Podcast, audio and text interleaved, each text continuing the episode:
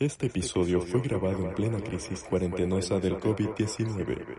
Asumimos que será más memorable que un murciélago.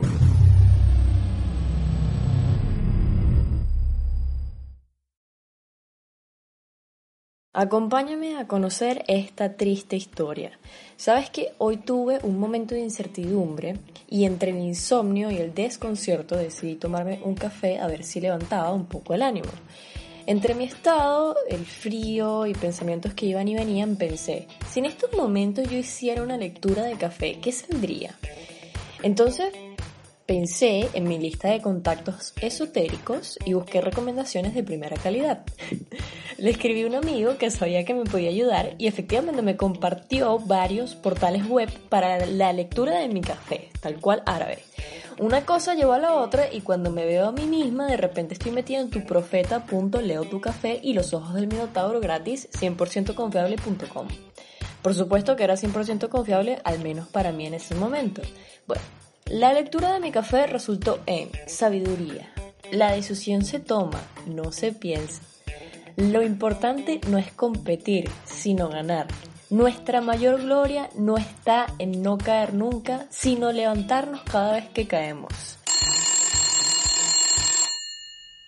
Estos son los problemas de grabar desde casa. Bueno, voy, tengo que buscar el pedido de eh, la compra online que hice, pero la conclusión es que evidentemente estuve en carne propia ante el rostro de un falso profeta. Pero, ¿alguien vio algún minotauro al final? Hola, Capitán Paprika.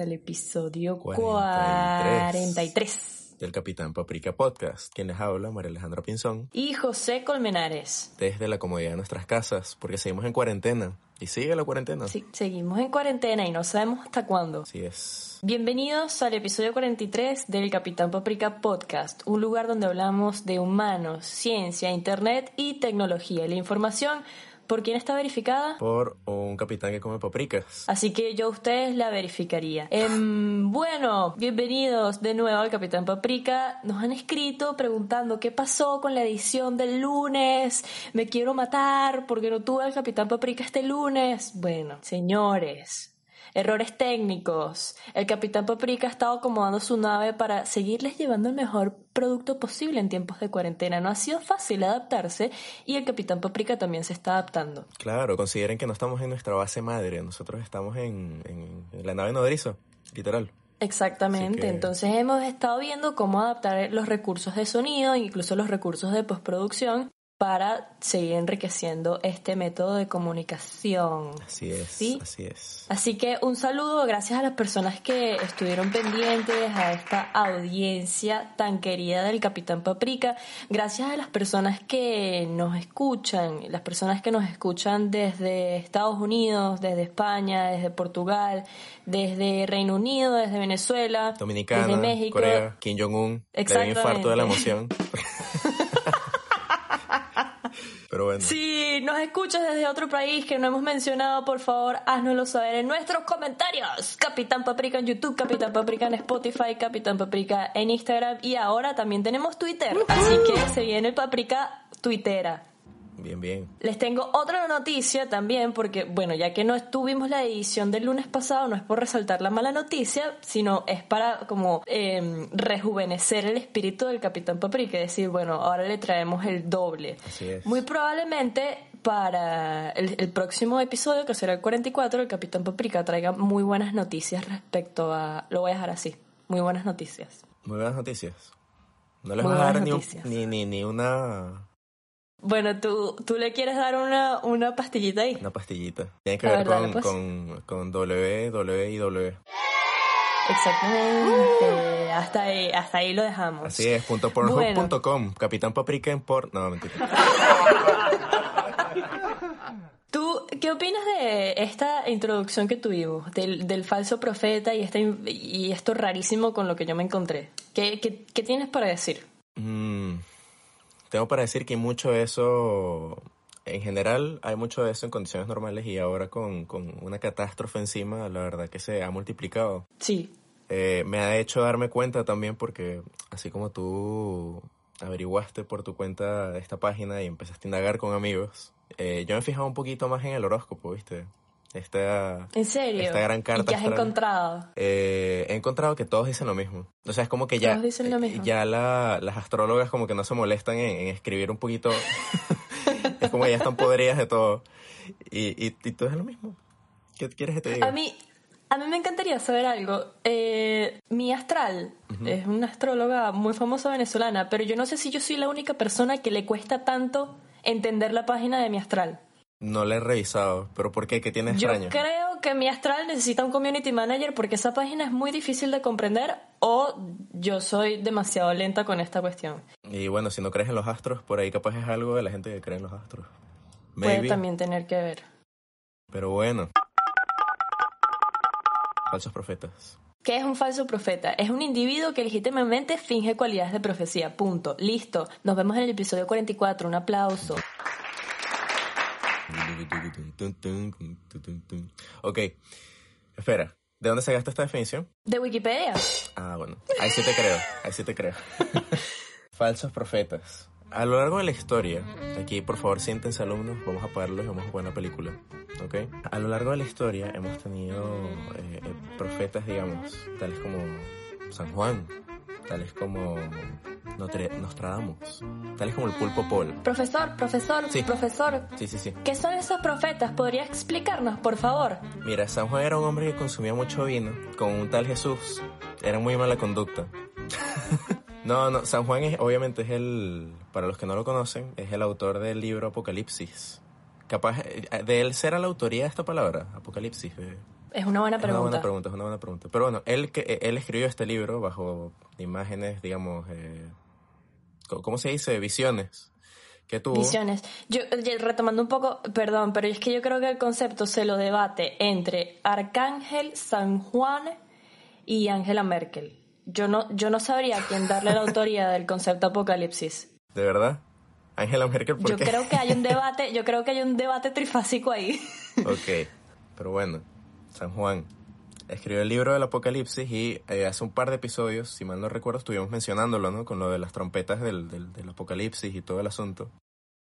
Y bueno, di una breve explicación en ese momento de, lo podemos refrescar un poco ahora, del cómo se están comparando las cosas que él vio en sus visiones con lo que está pasando en la actualidad. Entiéndase los incendios de Australia, eh, en febrero que hubo pestes de, de langostas en Nigeria y se comieron todos los cultivos, eh, las trompetas de las que yo mismo fui testigo, No estoy en drogas, ok. Y bueno, esto, todas las señales estas apocalípticas que, bueno, de las que, por las que él se habla que sí es un profeta, no es falso, ojo. Ok. ¿Y Nostradamus? Nostradamus, Nostradamus era este hombre del siglo XV, si mal no recuerdo, profe, no mi tarea, eh, el autor de Le Prophétie, a ver si lo dije bien, y la carta al, Enri- al rey, al Enrique, al rey Enrique II de Francia, donde predijo todas estas cosas como, como Hitler con su propio nombre y Pasteur también, con, con su técnica de pasteurización, tal. Gracias a él podemos tomar jugo y no se nos pudre. Un saludo a Y Pasteur. comer pastelitos. Un saludo, aplauso invitado. y comer pastelitos. ¿Quién más tenemos? Baba Vanga, para toda nuestra audiencia que sigue también a Dross Rotzank en YouTube, buen youtuber, argentino-venezolano. Ujú. Eh, él ha hecho muchos videos hablando de las predicciones de esta mujer y de, bueno, de la cantidad de predicciones que la, en las que la ha encajado. O sea, eh, dio con lujo de detalles de las Torres Gemelas. eh, ¿Qué más habló? Me parece que de la gripe A también habló del 2009. También es el autor de una canción que dice Ale Alejandro, Ale Alejandro. Alejandro. Es esa, ¿no? Estamos, habla- estamos hablando de los mismos términos. Estamos hablando de los mismos términos, sí. Que dio un concierto por la paz con la frontera entre Colombia y Venezuela. Es lo mismo, ¿no? Estamos, es la misma situación. Claro, ella a veces se hace llamar Lady Gaga, creo, algo así. Ok, me parece que estamos súper en línea. Con, sí. Bueno, esta mujer tiene, tiene eh, literal poderes evidentes, es búlgara. Interesante, vayan a leerlo. Y por último tenemos al Pulpo Paul. ¿Te acuerdas del Pulpo Paul? Me acuerdo del Pulpo Paul, probablemente ya eh, alguien se lo comió. Ah, en Invitado en el programa.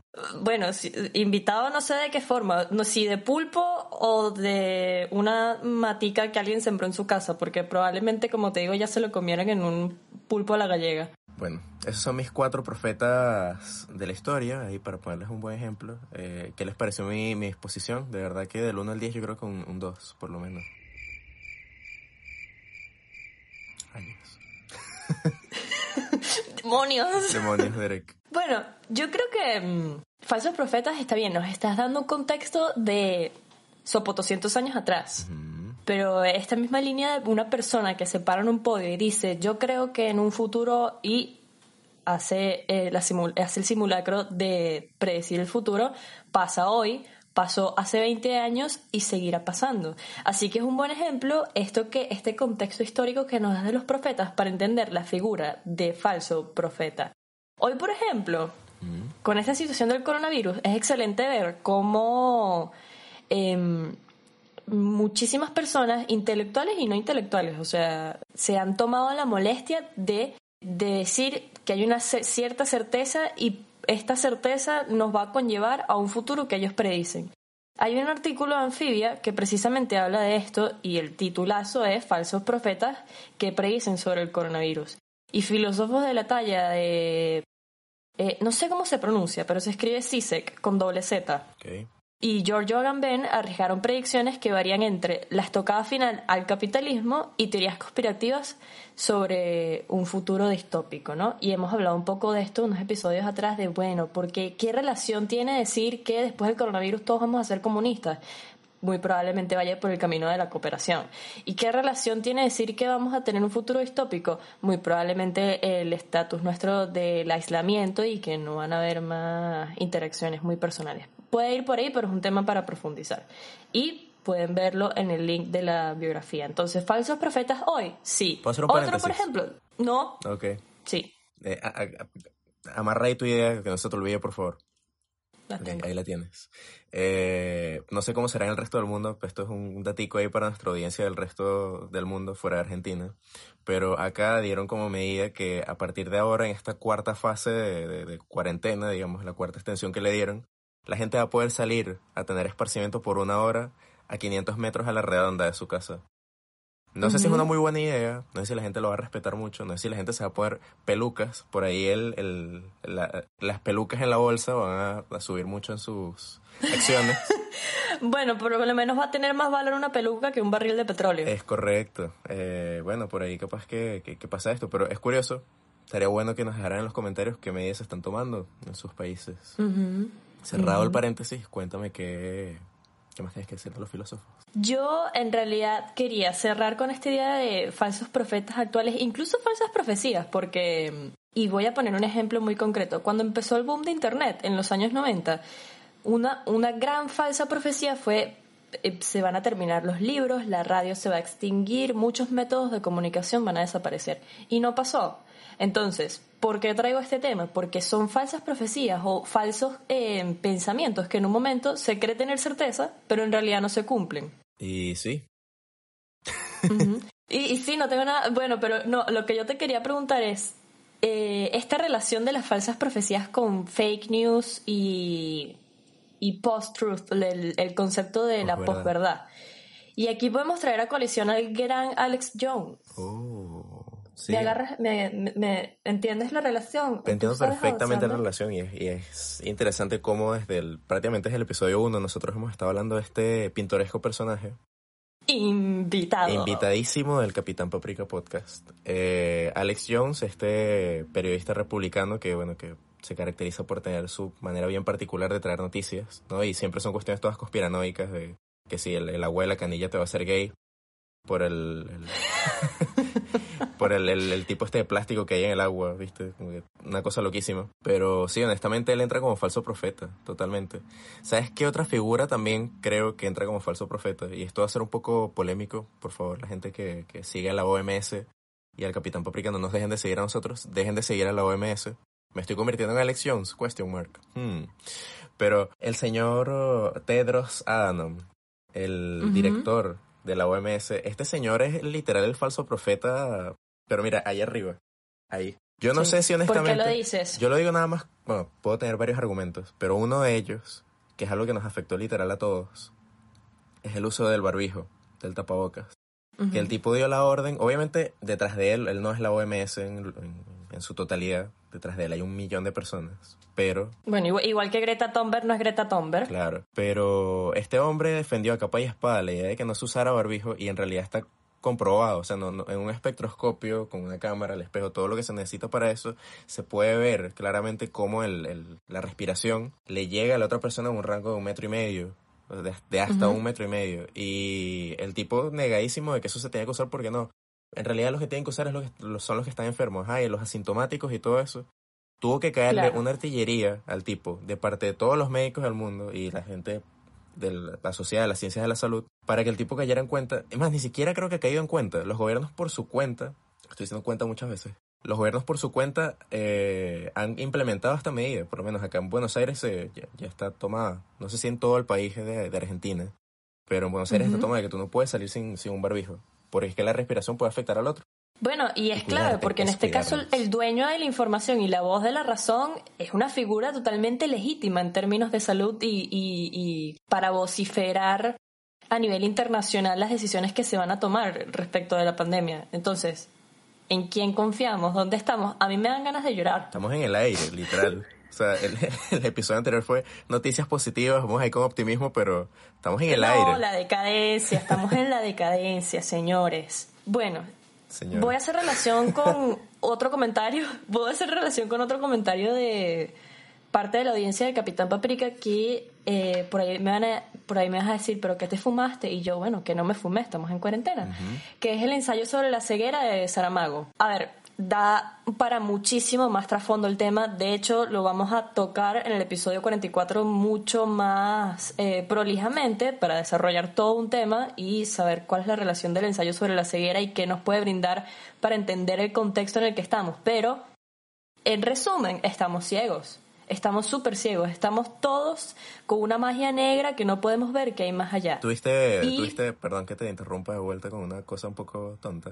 Eh, no tuviste, Bird Box, Bird Box, con Sandra Bullock. Sí, bueno, Bueno, para la gente que, que por ahí no está clara en el ensayo sobre la ceguera, esa, esa película estuvo bastante linkeada con eso, ¿no? Asociada. Sí, sí, es, es, es una metáfora que, como te digo, o sea, Saramago extiende todo un recurso narrativo para entender muchísimas cosas sobre la ceguera y por qué eh, funciona también como una pandemia que nos afecta a todos esto de, de estar ciego.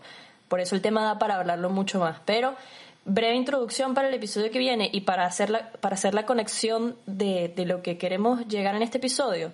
Creo que hay que utilizar y hay que ver la ciencia más allá de como un concepto, como un método para entender la realidad. Y para sustentar esto que estoy diciendo, hay un artículo muy bueno eh, de una página que se llama El gato y la caja, se los recomiendo totalmente. Está Que increíble. en realidad no es un artículo, te gusta, es buenísimo, ¿verdad? Está increíble. Sí, mira, si no hubiese, estuviésemos a riesgo de, de- de- crisis económica y de todo, gastaría literal todos mis pesos en, en los libros que ellos ofrecen. No, y en apoyarlos totalmente. Muy Ese bueno. es el tipo de periodismo que hay que apoyar.